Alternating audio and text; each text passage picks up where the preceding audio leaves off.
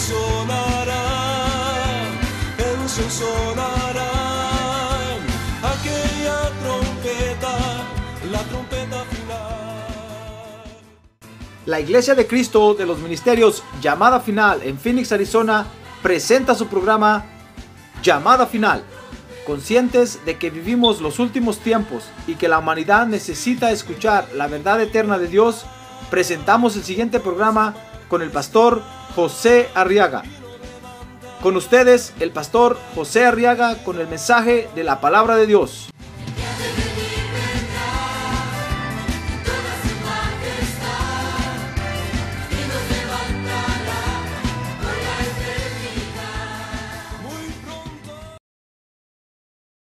Muy bien, vamos a abrir nuestra Biblia entonces ahora en la carta del apóstol Pablo a los Romanos, capítulo 3.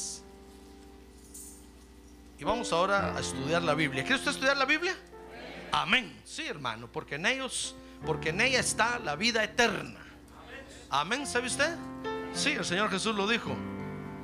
En ella está la vida eterna. Muy bien, Romanos capítulo 3, verso 23 dice la Biblia por cuanto todos pecaron y no alcanzan la gloria de Dios, siendo justificados, dice el verso 24, gratuitamente por su gracia, por medio de la redención que es en Cristo Jesús, a quien Dios exhibió públicamente como propiciación por su sangre a través de la fe como demostración de su justicia. Porque en su tolerancia Dios pasó por alto los pecados cometidos anteriormente. Dice el verso 26, para demostrar en este tiempo que su justicia, a fin de que Él sea justo y sea el que justifica al que tiene fe en Jesús. Amén, gloria a Dios. Prepárese para comer, hermano. Amén. No se va a dormir. A ver, levante su mano en alto, oremos. Padre, ahora te pedimos por nuestras peticiones, Señor, y te rogamos que las atiendas, por favor. Acuérdate, Señor, que somos unos menesterosos, necesitados de ti.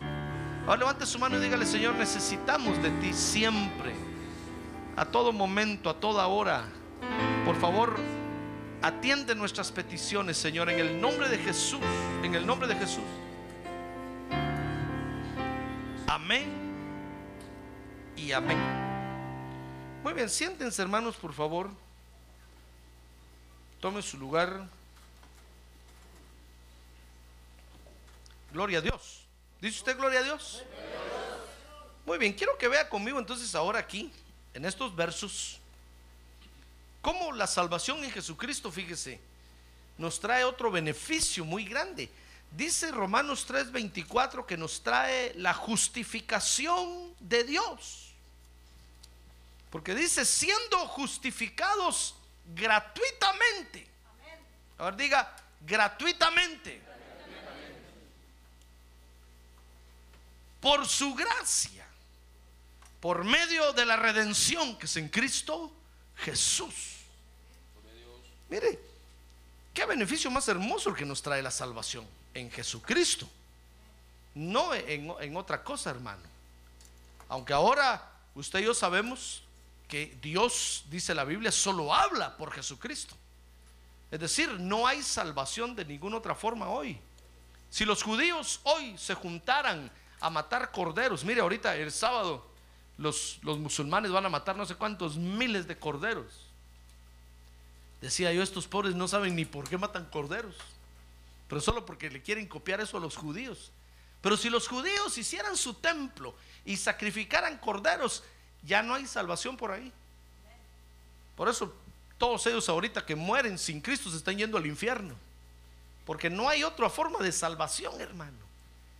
Si toda la humanidad se juntara hiciera cualquier sacrificio, cualquier ofrenda sin Jesucristo, no hay justificación, no hay perdón, no alcanzan la gloria. Dice Romanos 3:23, el verso que leímos al principio, por cuanto todos pecaron y no alcanzan la gloria de Dios. Porque hoy únicamente en Jesucristo, al ser salvos en Jesucristo, obtenemos el beneficio de la justificación en Dios. Fíjese que usted dirá, bueno, pastor, pero ¿de qué me sirve ese beneficio? Ahí va a ver más adelante cómo lo vamos a disfrutar, pero con este beneficio, dice Romanos 3:25, Dios, fíjese, se olvida de nuestros pecados. ¿Qué le parece? A ver, diga, Dios se olvida de mis pecados. Mire, mire, cuando usted aceptó a Jesús como Salvador, sabe, dice la Biblia que por la sangre de Cristo, Dios lo justificó a usted. Eso quiere decir que Dios se olvidó de sus pecados, hermano. Dice la Biblia que los agarró todos y, los amarró y los tiró al fondo del mar. ¡Ah, gloria a Dios! Sí, y hay una parte del, del océano donde no se le ha encontrado fondo al océano, hermano. Los hombres una vez pensaron que ya le habían encontrado el fondo al océano y, y cuando eh, dijeron eso, dijimos nosotros, oh, entonces ya encontraron dónde están todos nuestros pecados amontonados. Pero que es- después dijeron, no, sigue, no tiene fondo, no tiene fondo, porque el Señor tiró al fondo del mar nuestros pecados, hermano. Imagínense qué tamaño es el fondo del mar. Para que sus negros pecadotes, ahora diga que tiene a un lado sus negros pecados. Pecador, dígale. ¿Sí? Más vale que acepte que es pecador. Que dice la Biblia que el que dice que no es pecador hacia Dios mentiroso, porque Dios dice que todos pecamos, hermano. Mire, imagínense qué tamaño es ese recipiente que está en el mar para que todos nuestros pecados caigan ahí. Pues con este beneficio, fíjese hermano, Dios nos garantiza que se olvida de nuestros pecados. Pero ¿por qué Dios lo tiene que hacer así? Bueno, quiero que vea esto conmigo. En primer lugar, porque Dios es el juez de todo el universo. Es un problema legal, ¿ya se dio cuenta? ¿Por qué Jesús tuvo que venir a morir a la cruz del Calvario? Porque, porque es un problema legal. Había que cumplir las demandas de la ley. Y la ley decía que sin derramamiento de sangre no hay perdón de pecados. Y entonces por eso tuvo que venir Jesús, es decir, Dios mismo puso su cordero, su sacrificio, para redimirlo a usted y para redimirme a mí, hermano. ¿Se da cuenta con qué bueno es Dios? Ahora diga, qué bueno es Dios. Dice el Salmo 82.1, mire conmigo, que Dios ocupa su lugar en su congregación y Él juzga en medio de los jueces. Ahí está hablando de todo el universo, hermano. Dios tiene allá una congregación de jueces y en medio de ellos se sienta a juzgar. Ahí juzgan todas las, todos los problemas que hay en todo el universo. Dios es el juez de todo el universo. Y dice Hebreos 13:23. Entonces, sabed, dice Hebreos 13:23, que nuestro hermano, ah, no, perdón, a ver, Hebreos 13:23. Copié mal la cita, hermano. A ver, Hebreos 13:3. No, tampoco. Pero dice este verso que Dios juzga a todos. Él es el que personalmente juzga cada situación y cada, cada acto. Dios es el juez universal, hermano. Por eso es que el asunto tiene que verse jurídicamente. Ahora, Dios como juez, entonces juzga de acuerdo a la ley. Ahora sí, vea conmigo, dice Santiago 4:12, que hay un solo Dios. Dice, solo hay un dador de la ley. Y hay un solo juez, que es poderoso para salvar y para destruir. Hay un solo Dios y hay una sola ley. Y Dios juzga entonces de acuerdo a esa ley. ¿Comprende cómo es esto? Muchos dicen, no, pero si Dios nos quisiera salvar, ¿por qué no dice, sean salvos y somos salvos? No, es que hay una ley de por medio que Dios mismo puso. Y si Él es el juez número uno, Él no puede violar la ley, hermano. Él tiene que cumplir las demandas de la ley. Entonces es un problema jurídico. Fíjese que cuando Dios le dio su ley a la creación, dice la Biblia que se la dio por tres razones. Primero, para que el mundo, para que todo el cosmos sea responsable. Es que si no hay ley, hermano, se vive en anarquía. Anarquía quiere decir sin ley. Y alguien que quiere vivir sin ley no prospera, no progresa. Por eso Dios tuvo que poner su ley. Y, fíjese que hasta, hasta, hasta eh, físicamente tuvo que poner leyes físicas. Mire, todo está regido bajo leyes. La química está regida bajo leyes. La física está regida bajo leyes. El tráfico está regido bajo leyes. Aunque usted no lo crea. Todo está regido bajo leyes. Si usted, si usted va a mi casa, va a encontrar que hay leyes, hermano. Todo está regido bajo leyes. Porque nadie podemos vivir en anarquía. Nadie podemos vivir. Si usted viene a la iglesia, va a encontrar que hay leyes. otra vez me mandó una, una hermana una nota por email enojada porque me dijo fui a su iglesia y son unos aquí, son unos allá. Imagínense qué decía. Porque yo fui con mi hija y la tuve en el culto y al ratito llegó una hermana a decirme que me saliera porque estaba molestando a la niña. Es que hay leyes. O usted entra en el orden o no va a poder estar con nosotros, hermano. ¿Comprende? Y I'm sorry con excuse me si usted se enoja, pero hay leyes.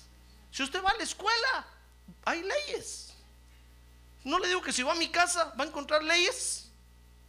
Hay leyes, hermano. Decir, no, ¿cómo va a ser eso? Dígame usted qué hogar hay donde no haya leyes. hay leyes. A ver, pregúntele que tiene un lado. Hay leyes para vivir, hermano. Respételas, diga. Respételas, porque es que si uno, si uno se sale de la ley, fíjese, hermano, que entonces uno vive en anarquía y el que vive en anarquía no prospera jamás, no progresa. Entonces Dios puso leyes en el universo. Y son todas las leyes que ahora vemos. Y que los hombres en el mundo físico, por ejemplo, las han descubierto en el mundo de la química y en todas las ciencias y en todos lados, en, los, los, planetas, fíjese que giran, al, giran y se mueven por leyes, hermano. Y sabe que es lo más bonito, que esas leyes los hacen estar en equilibrio.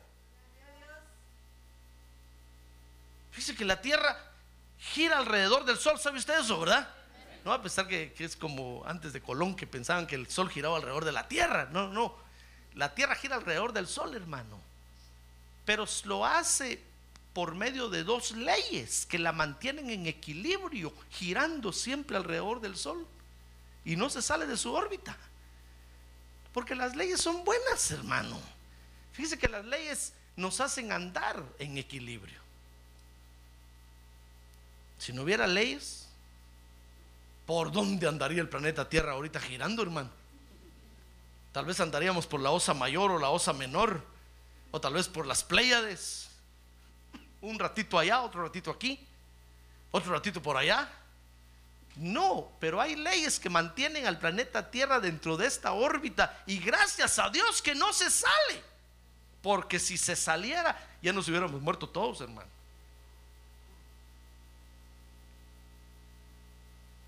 La, Tierra gira alrededor de su propio eje, un movimiento de rotación a una velocidad constante. Si, si se para un poquito, produciría estragos aquí. Y si le da un poco más rápido, saldríamos todos volando, hermano. Pero gira justamente a una velocidad constante. ¿Qué le parece? Y eso nos permite vivir bien en la tierra. Y hay frío, y hay tiempos de calor. Mire qué equilibrio tan hermoso. ¿Ya ve que Dios es bueno? A ver, diga, Dios es bueno para mí. A ver, démosle un aplauso al Señor esta noche. Gloria a Dios. Entonces dice Romanos 3:19. Vea conmigo Romanos 3:19. Ahora bien, sabemos que cuanto dice la ley, lo dice a los que están bajo la ley, para que toda boca se calle. Mire por qué Dios dio la ley, hermano. Para que toda boca se calle y todo el mundo sea hecho responsable ante Dios.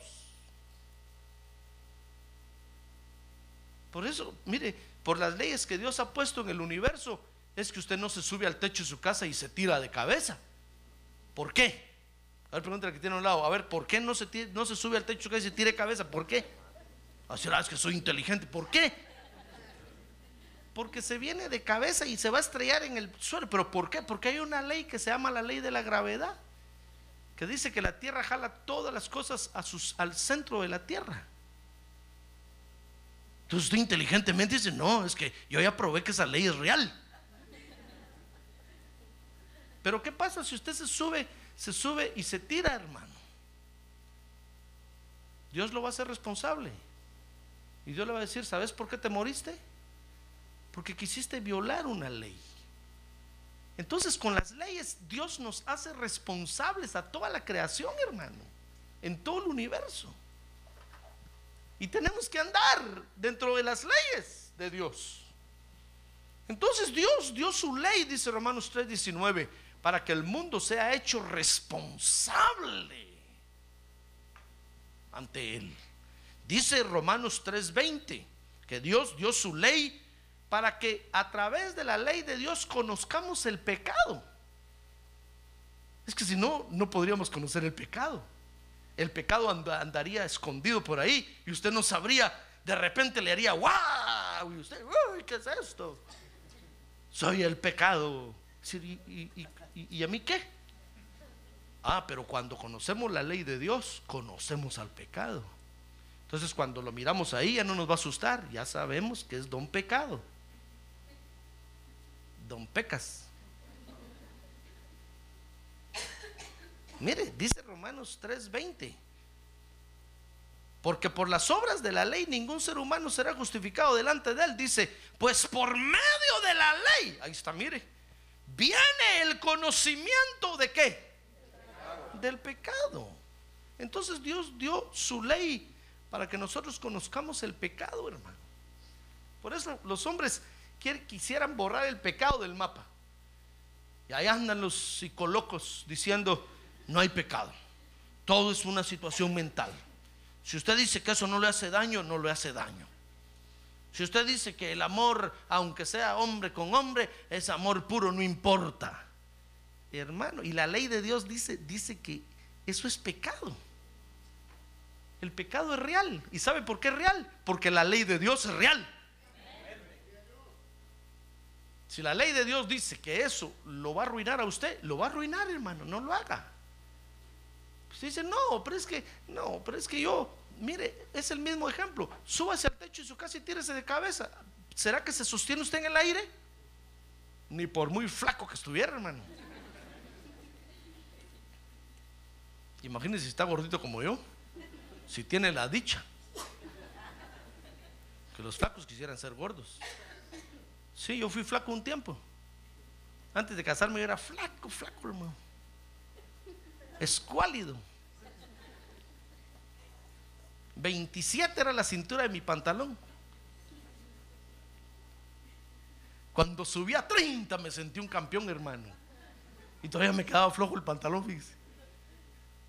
Y yo decía, quiero ser gordo, quiero ser un poco gordo, quiero ser gordo. Por eso ahora me siento bien. Cuando me dicen, no se siente, no, me siento bien. Me siento contento. Y acá y rueda. No, pero me siento bien. pero ni por muy flaco que fuera, si usted se sube al techo, se va a venir de cabeza y se va a pegar un estrellón ahí abajo, hermano. Porque es una ley del universo esa. Y es real. Usted no puede quitar la ley de la gravedad. Aunque miren la película Superman que vuela y al hombre araña que brinca. Es real. Que si usted se sube al techo que se tira, se va a estrellar ahí abajo. ¿Es real o no es real? Bueno, así es de real el pecado. Si usted viola una ley de Dios, el pecado se va a apoderar de usted y es real que lo va a degenerar. Le va a torcer los genes, quiere decir eso. Mire, el pecado es una sustancia corrosiva, tan corrosiva que le tuerce los genes, hermano. Entonces resulta usted con ciertos problemas animalescos, salvajescos, grotescos, porque le torció los genes. Y lo que es peor, la ley de Dios dice que, que esa torcedura de genes van a pasar hasta su tercera y cuarta generación. Quiere decir que si a usted ahorita se le cae un poquito la mano, a su tataranieto no solo se le va a caer la mano, sino que de una vez va a estar en la otra banqueta. Y se va a acordar de usted. Va a decir culpa de mi tatarabuelo que se le empezó a caer la mano.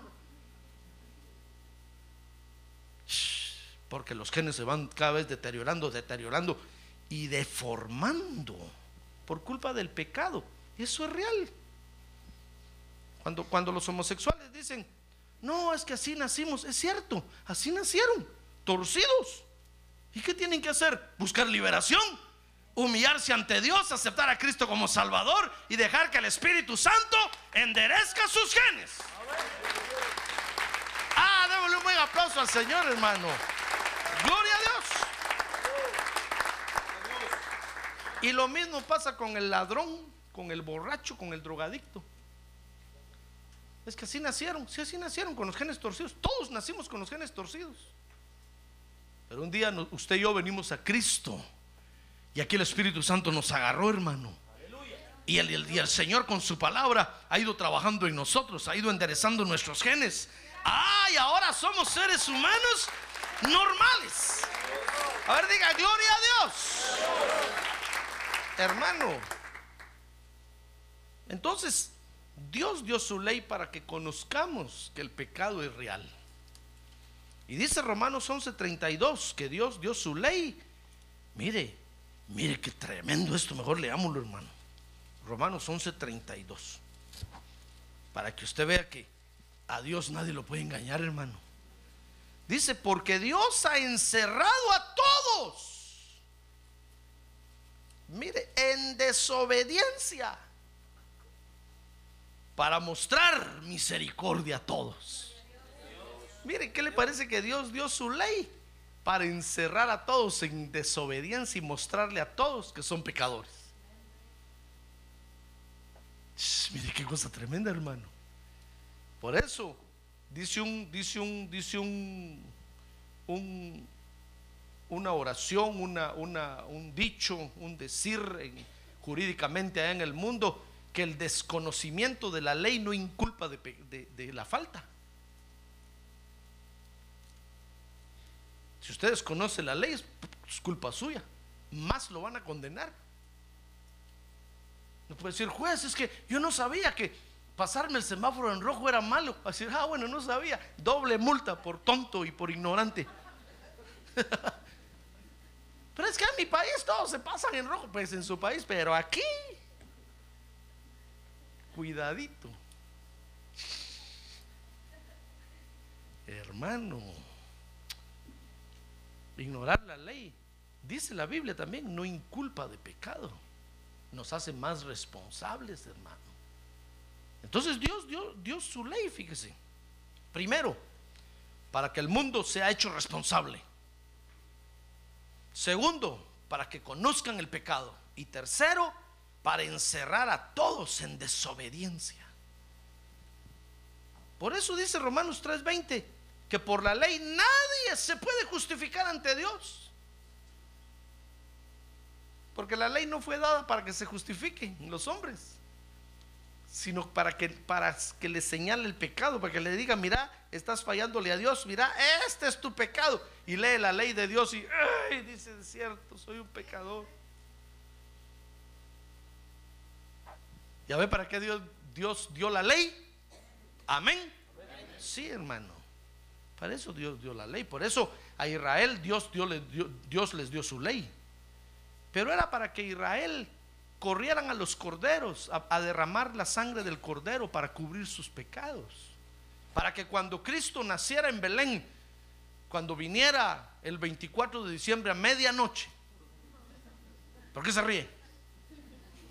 Porque sabe que son mentiras, ¿verdad?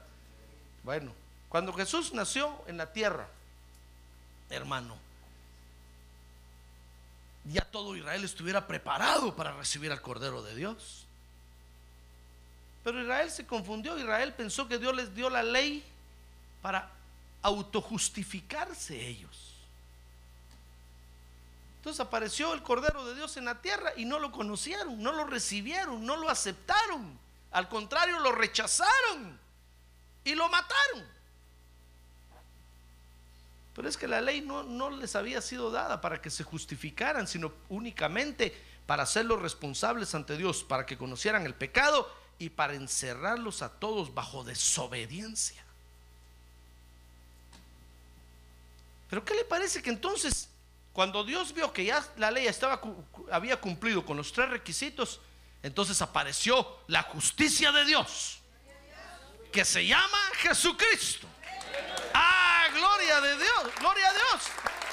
La justicia de Dios, que se llama Jesucristo. Por eso, lo que hace la ley, fíjese hermano, es solo señalarnos y decirnos pecador. Y entonces nosotros miramos a Cristo y nos metemos, nos agarramos de la mano de Cristo y nos metemos bajo su sangre. Y la sangre de Cristo nos limpia de todo pecado. ¡Ah, gloria a Dios! El pecado que señala la ley, la sangre de Cristo lo limpia. Porque no hay otra cosa que pueda limpiar el pecado, hermano. No hay terapia que limpie el pecado.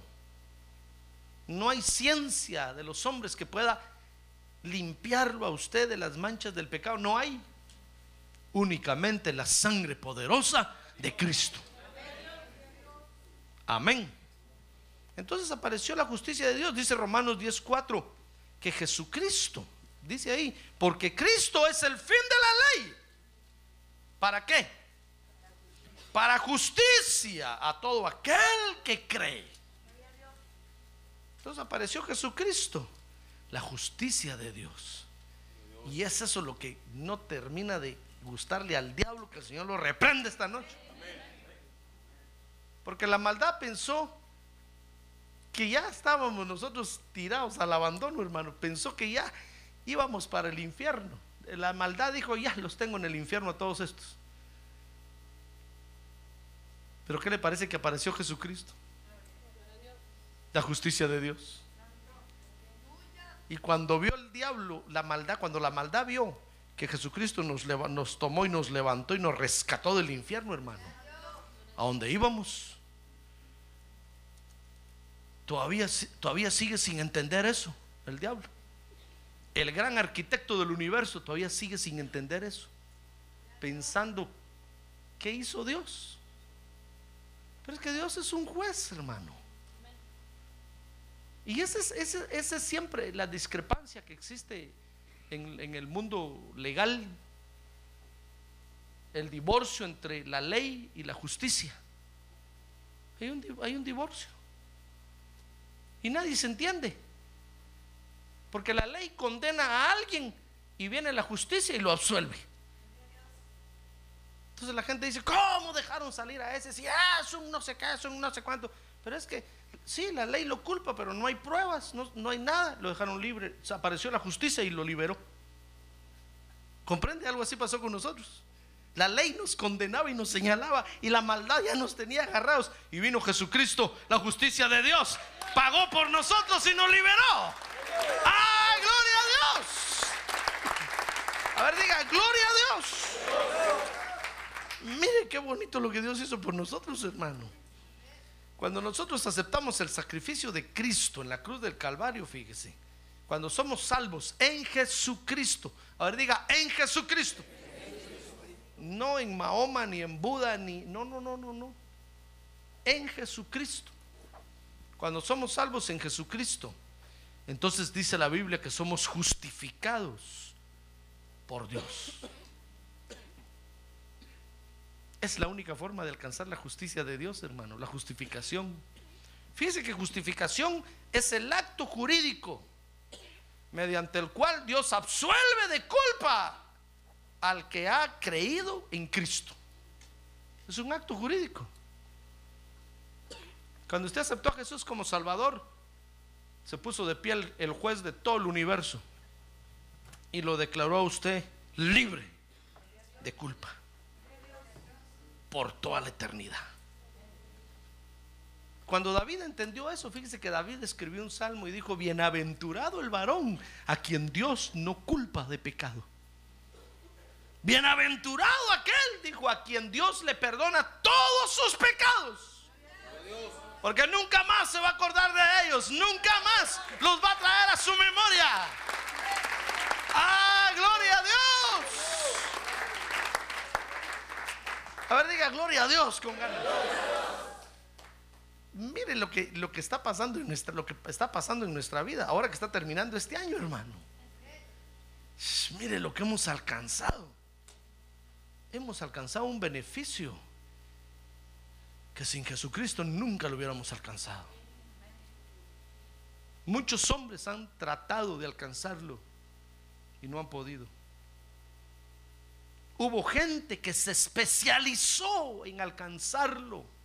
Por eso un día el Señor Jesús le dijo a los discípulos, miren, si la justicia de, us- de ustedes no supera a la de los fariseos, porque los fariseos fue un grupo, es un grupo, todavía están, de judíos especialistas en cumplir la ley, porque quieren alcanzar la justicia de Dios a través de la ley.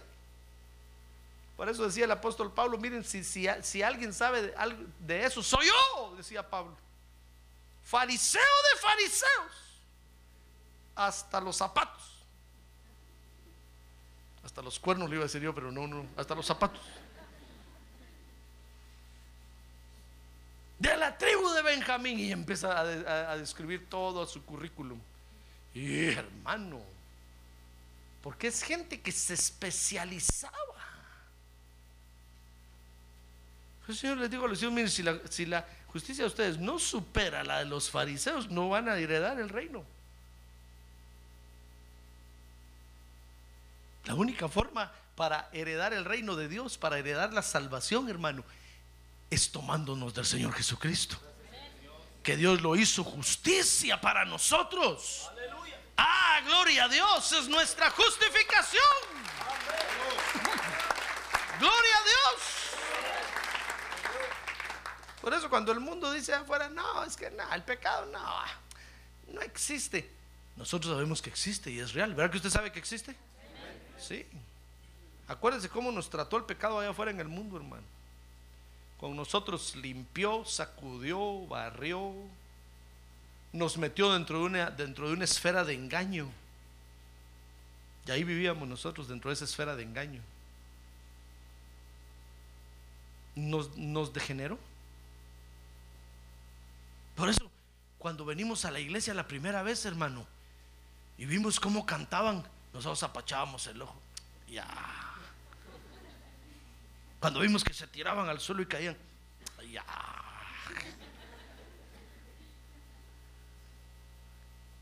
Empezamos a ver, ay, es que hay video, hay video, por eso están tirando, por eso lloran, porque les están tomando.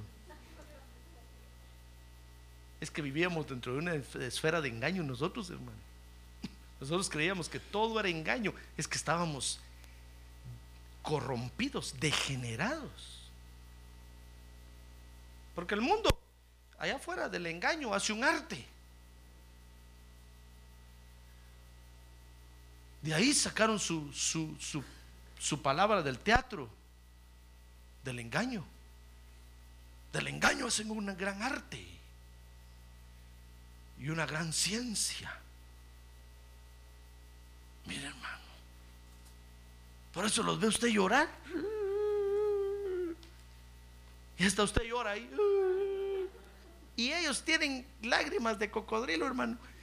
Se echan agua en los ojos para hacer como que están llorando, solo arrugan la cara así.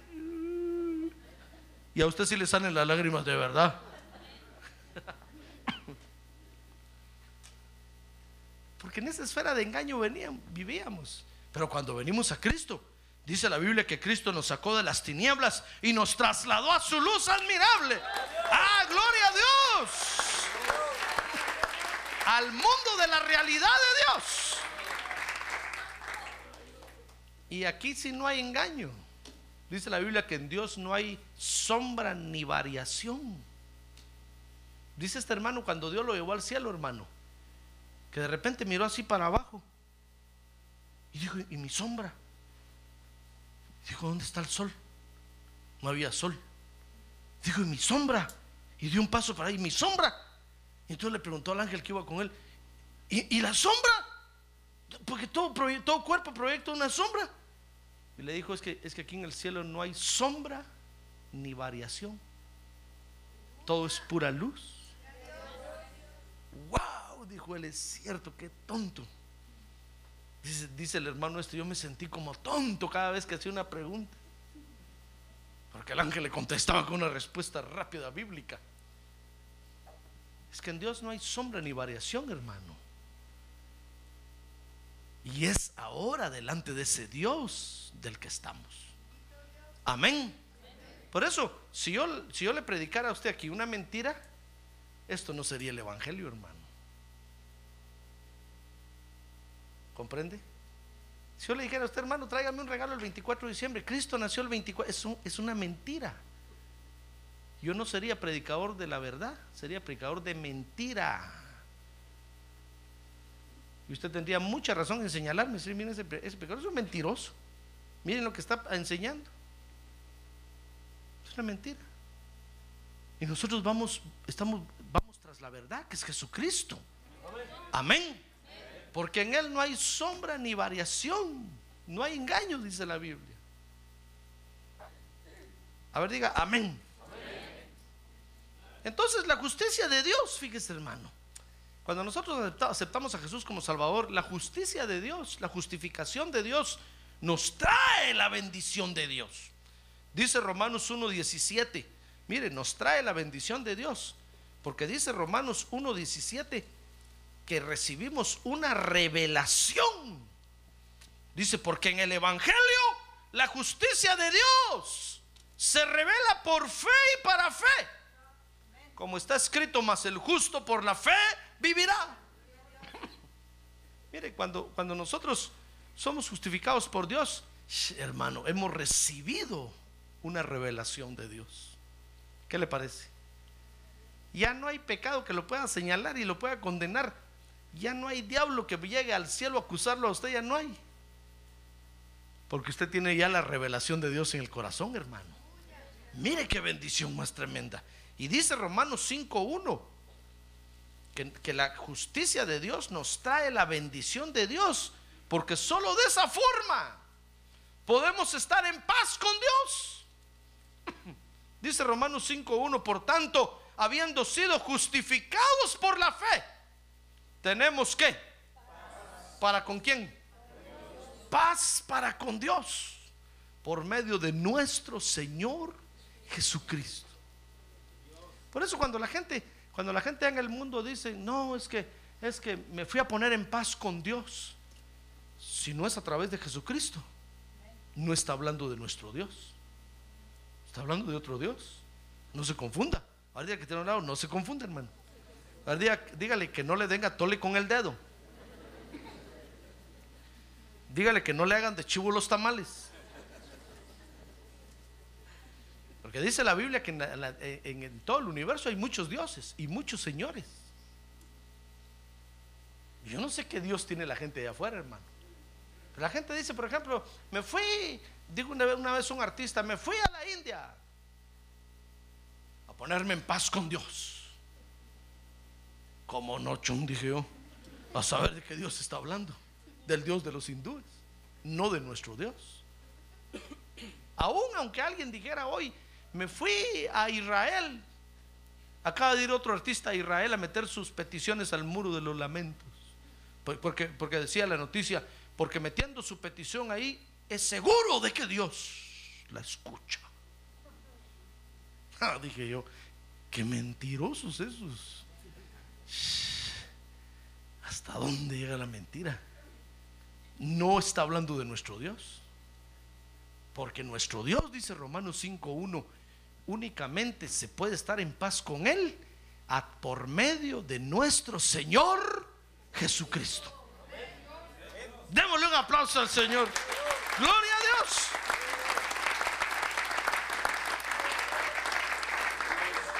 Por eso cuando estoy allá afuera que la gente dice, no, es que me fui a poner en paz con Dios, usted dígale, ah bueno, fue a adorar al Señor Jesucristo, se fue a arrepentir de sus pecados, tomó santa cena. Dice, no, me fui por allá a saber de qué Dios está hablando, tenga cuidado, mejor aléjese. Más vale que digan, aquí corrió, que aquí murió. Porque saber de qué Dios está hablando de nuestro Dios, que es el Dios verdadero, hermano, el Dios de Abraham, Isaac y Jacob, solo se puede estar en paz por la fe en nuestro Señor Jesucristo. ¿Ya ve qué bendición nos, trajo la justificación? La bendición de tener la revelación de Dios en el corazón. Por eso cuando, cuando Pedro le dijo al Señor, tú eres el Cristo, el Hijo del Dios viviente, el Señor, se le cayó la baba al Señor. Permítame que esa expresión, hermano. Yo imagino a Juan limpiando la baba, pero el Señor dijo, wow, Peter. Dichosote. Eso no te lo reveló carne ni sangre, sino que te lo reveló mi Padre que está en los cielos. Ah, gloria a Dios. Y ahora usted tiene esa revelación, ¿la tiene o no la tiene? ¿Quién, va, ¿Quién va a creer que usted tenga esa revelación? El día que empiecen a perseguir a los creyentes porque tienen la revelación de Jesucristo, a usted no va a ser el primero que lo van a perseguir, hermano. Porque lo van a mirar y van a decir, no, este, este no tiene este no tiene ni un, ni un petate donde caerse muerto, este no, y mucho menos revelación de Dios, este no tiene nada. Y usted ahí con la gran revelación, el corazón que le hace bum, bum, bum, bum, bum, ¡Ah, gloria a Dios! Van a ir a buscar a los pastores primero. Sí, a mí me van a ir a buscar primero, hermano. Si no, ese pastor, eso sí, agárrenlo, mátenlo. Con mucho gusto. Y usted ahí parado a un lado. Yo solo lo voy a mirar. Así. Si no, este no tiene nada. ¿Qué, este ¿Qué revelación puede tener? ¿Por qué iba a la iglesia? Y usted con la gran revelación de Dios adentro. Mire, por eso fue que el Señor le dijo a Pedro, Pedro, qué bienaventurado eres. Porque tienes algo que los grandes hombres de la tierra no tienen tienes la revelación de mi Padre Celestial. Ah, gloria a Dios. A ver, diga, gloria a Dios. Es por eso que ahora tenemos que disfrutar de este beneficio que nos trae la salvación en Jesucristo, hermano. Mire, si usted se va de la tierra sin haber disfrutado de este beneficio, habrá vivido de balde en la tierra. Y lo que es peor, no más peor, no, lo que es peor es que cuando llegue al cielo allá le van a preguntar, ¿y disfrutaste de la justificación en la tierra? Ay, hermano, ¿qué va a decir usted? No, todos los días me sentía culpable. Todos los días me somataba el pecho. A decir, qué tonto debiste haber disfrutado. Porque hoy tenemos que disfrutar, mire, esto es para acá en la tierra, hermano. Cuando lleguemos al cielo, esto ya no, va, ya no nos va a servir. Amén. Mire, dice la Biblia que en el cielo únicamente va a permanecer el amor. Los dones, los dones del Espíritu, son solo para acá en la tierra, hermano. ¿Los ha disfrutado? ¿Verdad que no? Y, Dios lo quiere usar a usted para que profetice, fíjese usted ahí.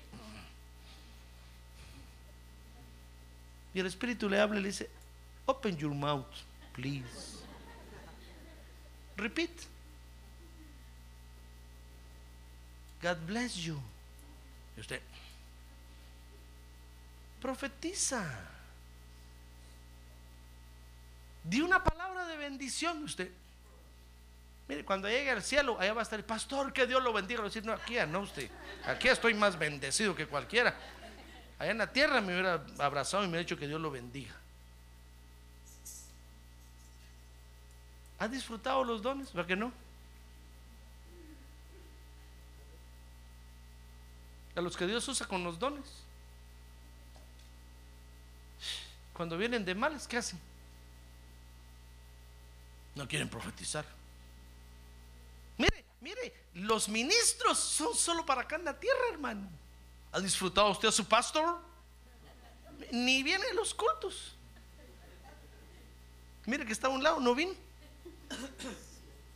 Cuando llegue al cielo va a decir, pastor, por fin toda la eternidad juntos. Lo va a decir, aléjese de mí, aquí ya para qué.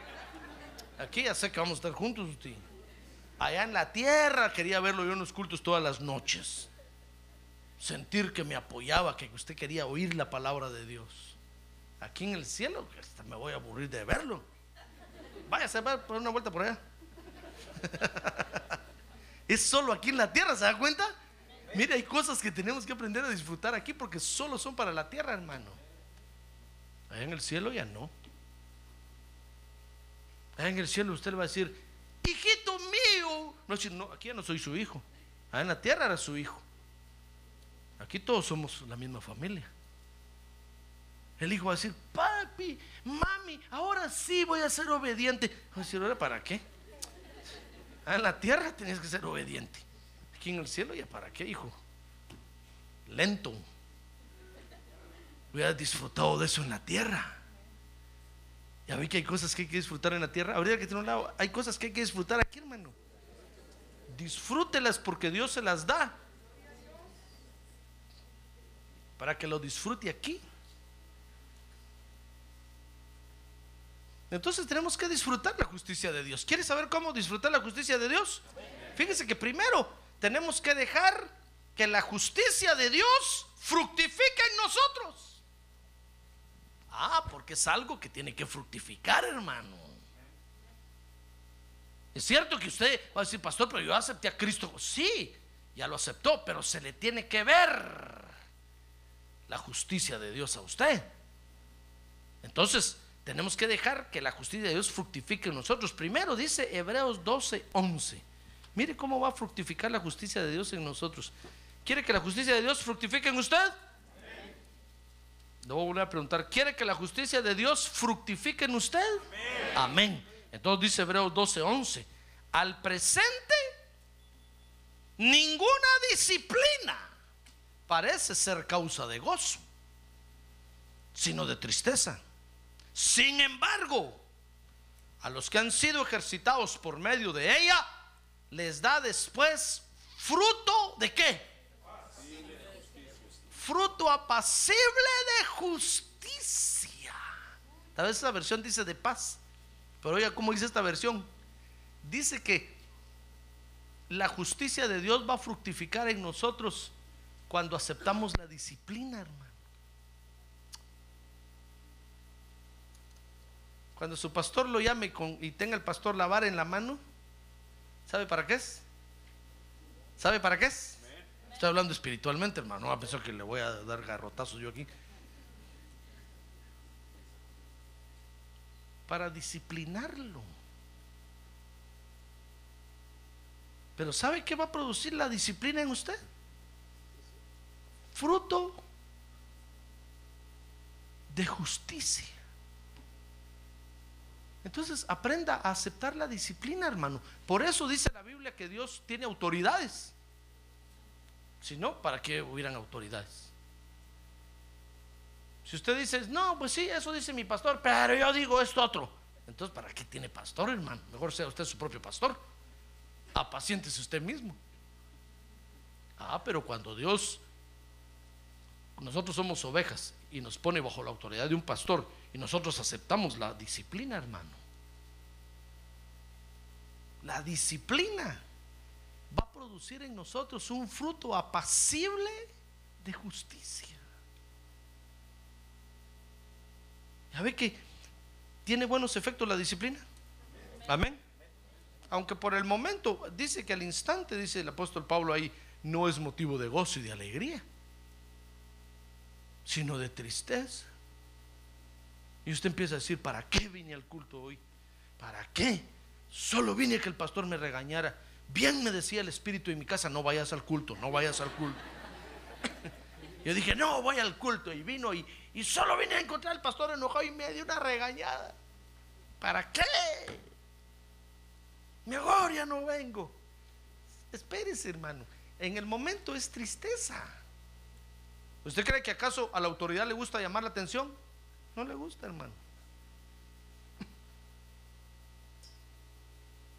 Es feo. Es feo.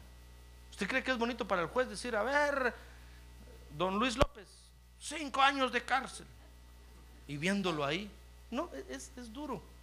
Es duro. Mire, un día, un día eh, le dieron un ticket a mi hija y me dijo, no, si yo solo crucé aquí, hice aquí, y el policía me paró, que no es correcto. Le dije, mire, si el policía le dio el ticket, es porque lo más seguro usted violó la ley. No, que parece que no, que yo voy a pelear con el juez. Y quiero que te vayas conmigo. Con mucho gusto, hija mía, le dije, voy. Y nos fuimos, hermano, y llegamos a la hora del juicio. Solo estaba el juez, el policía, mi hija y yo. Yo me sentí hasta atrás. Y el juez estaba así, hermano, con unos lentes así, y decía, ¿usted es eh? Sí. ¿Quién es el señor que está ahí atrás? Es mi papá. Ah, bueno. Pues, entonces el juez hablaba y miraba a mi hija y me miraba a mí así. Se le acusa de esto y lo otro. Y me miraba a mí a ver qué decía yo, hermano. Yo solo así nada más.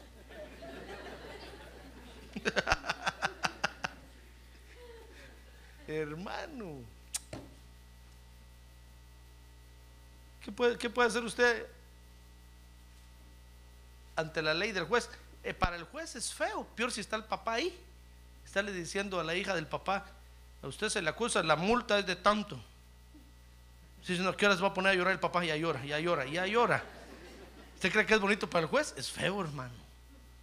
Es feo. Cuando uno tiene que hacer un juicio y tiene que dar un, un veredicto, es feo. Es horrible.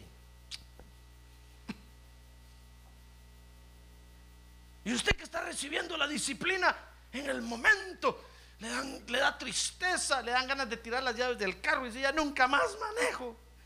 ¡Qué injusticia!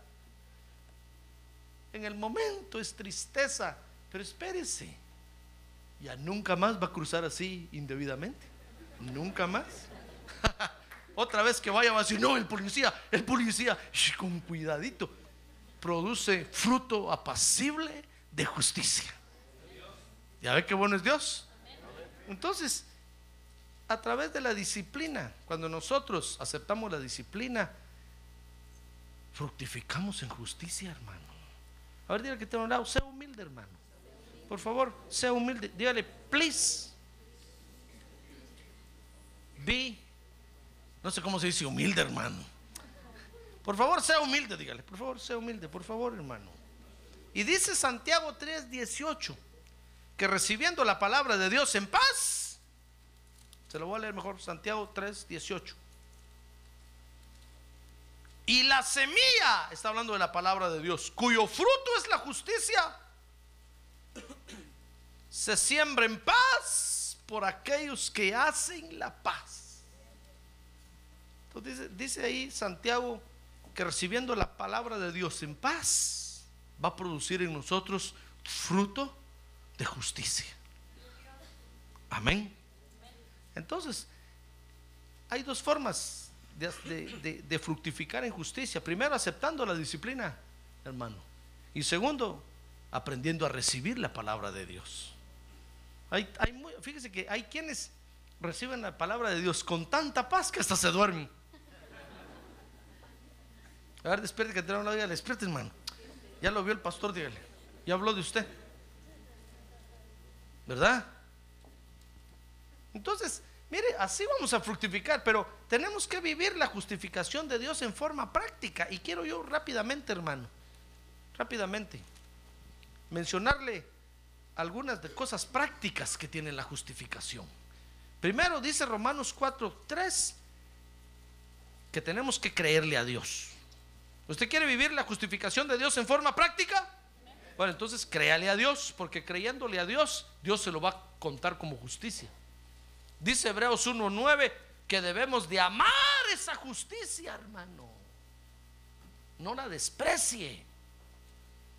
Porque lo que Dios hizo con usted, con muchos otros seres, Dios no lo ha hecho. Dice la Biblia que a los ángeles que pecaron en el cielo, Dios los agarró, los encadenó y los metió en prisiones de oscuridad en el infierno, esperando únicamente que se cumpla su condenación de ser tirados al lago de fuego. Los ángeles podrían decir, esos que están ahí, mira Señor, y nosotros, y ese no ama tu justicia. Tendrían razón, hermano. Por eso tenemos que amar la justicia. Dice ahí Hebreos 1.9 que el Señor Jesucristo amó la justicia y aborreció la iniquidad. Dice Romanos 6.18 que debemos de servirle a esa justicia. Tenemos que hacernos siervos de la justificación de Dios, hermano. Amén. Dice Romanos 6:19 que debemos de participar en esa justicia. Mire, lea conmigo Romanos 6:19. Dice, hablo en términos humanos por causa de la, debilidad de vuestra carne, porque de la manera que presentáis vuestros miembros como esclavos a la impureza y a la iniquidad, para iniquidad, así ahora presentad vuestros miembros como esclavos a la justicia para santificación. Por eso es raro, fíjese, es raro cuando un creyente no participa de la justicia, de la justificación, hermano. Ah, porque antes, allá afuera, ¿para qué usaba las manos? Ah, para pelear. Y ahora aquí no las quiere usar para aplaudir. Ah, pero para allá afuera antes usaba las manos para, mire, mano de mono, para robar. Y ahora no quiero usar las manos para dar.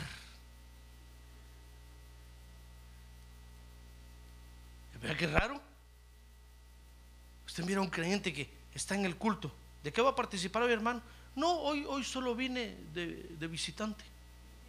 No, no hay visitantes el culto de Dios, en el culto a Dios, todos participamos hoy, dice la Biblia. ¿En qué va a participar usted? ¿Levantando las manos? Bueno, levántelas pues. ¿En qué va a participar? ¿Aplaudiendo? Aplauda. ¿En qué va a participar? Es que no sé tocar piano ni guitarra. Mire, agarre un pandero. Tóquelo. ¿En qué va a participar? Ah, pero antes las manos. Estoy hablando solo de las manos, no de otros miembros.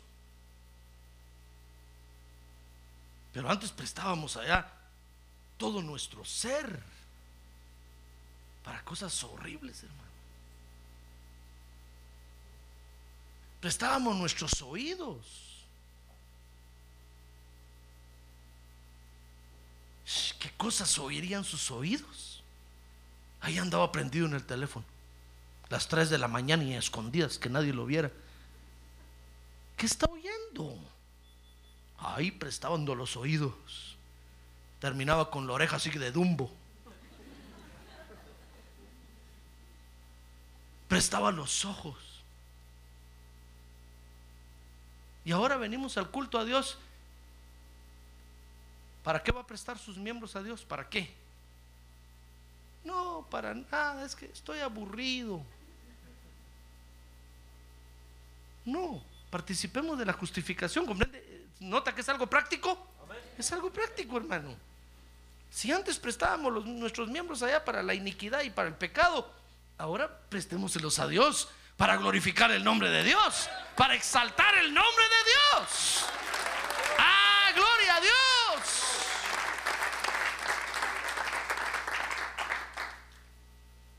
Hermano, ¿comprende? Mire, entonces debemos de participar en esa justificación. Dice 2 Corintios 6, 7, debemos de usar las armas de esa justificación, que son la palabra de Dios y el poder de Dios. Dice segundo de Corintios 6, 14, oiga, que no debemos mezclar esa justificación, hermano, porque dice ahí qué comunión tiene la luz con las tinieblas, qué comunión tiene la justicia con la iniquidad. Entonces no la mezclemos, hermano. Lo que Dios le ha dado a usted es algo santo y algo bueno. No lo revuelva, no lo haga todo una mezcolanza, así un pico de gallo, o un chirmol así. Ya, pastor, pero no ha probado el pico de gallo, no ha probado el chirmol, qué rico. Es una mezcolanza de todo ahí. Pero a Dios no le gusta eso. A Dios no le gustan las mezclas. Mire, dice Filipenses 1:11 que debemos de llenarnos de esa justificación. Y dice Primera de Corintios que no debemos de olvidar. Mejor leámoslo, hermano. Primera de Corintios 6:9. Con eso voy a terminar. A ver, dile que tiene un lado, ánimo, hermano. Ya el pastor terminó. Abra los ojos ya. Ya pasó la tormenta, ya pasó. Lo único es que no escuchó nada, pero Solo vino a calentar sí. 1 Corintios 6, 9 dice, o no sabéis que los injustos, entonces no debemos de olvidar, hermano, que los que no practican la justificación no heredarán el reino de Dios. No os dejéis engañar, ni los inmorales, ni los idólatras, ni los adúlteros, ni los afeminados, ni los homosexuales. Dice el verso 10 ahí, porque sigue la lista, hermano. Ni los ladrones, ni los avaros, ni los borrachos, ni los difamadores, ni los estafadores heredarán el reino de Dios. Entonces no se olvide usted que los que tengan en poco la justificación, no van a heredar. Entonces cuando la mano de mono le quiera regresar, usted, quieta mano de mono. Yo ya fui justificado por Dios, ya no, ya no más mano de mono. Ahora palmas para Dios.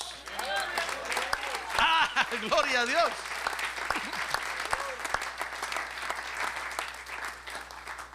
La justificación es uno de los grandes beneficios que nos trajo la salvación en Jesucristo mire, ahora el diablo ya no lo puede culpar a usted. Siempre que el diablo llega al cielo y, lleva, lleva un mal reporte suyo, ¿sabe qué hace Dios? Hace a un lado al diablo y le dice que Jehová te reprenda, diablo. Y entonces le da oportunidad a usted para que se arrepienta, para que se ponga en paz con Dios. Y usted viene a la Santa Cena y come del pan y bebe del vino y, se reconcilia con Dios otra vez. Y su conciencia no es tapada ni cubierta, es limpiada totalmente. Su conciencia no es calmada, ni alivianada, ni achicopalada, ni qué más dice usted. No, es completamente limpiada. Y cuando el diablo mira eso, dice, ya, se limpió este, la, no lo puedo agarrar. Y nunca nos va a agarrar. Porque hemos sido justificados por Dios. ¡Ah, gloria a Dios! ¡Gloria a Dios! ¡Qué beneficio más hermoso, hermano! A ver, cierre sus ojos. Cierre sus ojos ahora. Qué bonito es estar en paz con Dios. Qué bonito es fructificar en justicia, hermano. Qué bonito. Porque es algo que vamos a disfrutar solo aquí en la tierra. Porque solo aquí en la tierra el pecado nos alcanza y nos toca, nos mancha. En el cielo ya no va a haber pecado. Pero aquí alcanzamos la justificación de Dios. Por eso disfrute la justificación de Dios aquí en la tierra, hermano. Es un beneficio de la salvación en Jesucristo. Aprenda a vivir con la justificación y aprenda a vivir prácticamente todos los días con la justificación. Así como le leí yo aquí. Qué beneficio más hermoso. Quisiera usted decirle gracias Señor. Gracias por ese beneficio que me das. A ver, póngase de pie y levante su mano en alto y juntos digámosle Señor, gracias por ese beneficio que me das. Gracias por ese beneficio que en ti alcanzo aquí en la tierra. Gracias porque por ese beneficio mi conciencia es limpiada. Dígale, gracias Señor, porque por ese beneficio mi conciencia es limpiada. Porque por ese beneficio alcanzo la paz contigo. Gracias Señor. Padre, te damos gracias esta noche, Señor. Gracias porque en Cristo estamos justificados totalmente. Gracias porque por la sangre de Cristo tú nos justificas, Padre Santo. Gracias por el sacrificio de Jesús en la cruz. Gracias te damos, Señor Jesucristo, esta noche. Gracias te damos con todo el corazón. A ver, dígale, gracias te doy, Señor. Gracias te doy por tu sacrificio en la cruz. Gracias por ese sacrificio que presentaste en la cruz por mí.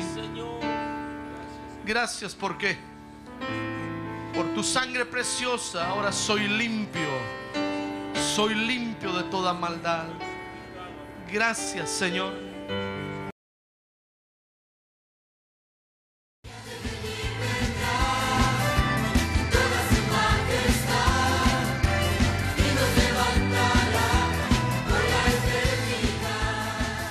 La Iglesia de Cristo de los Ministerios, llamada final en Phoenix, Arizona, cumpliendo con la comisión de Joel 2.1, presentó su programa, Llamada Final.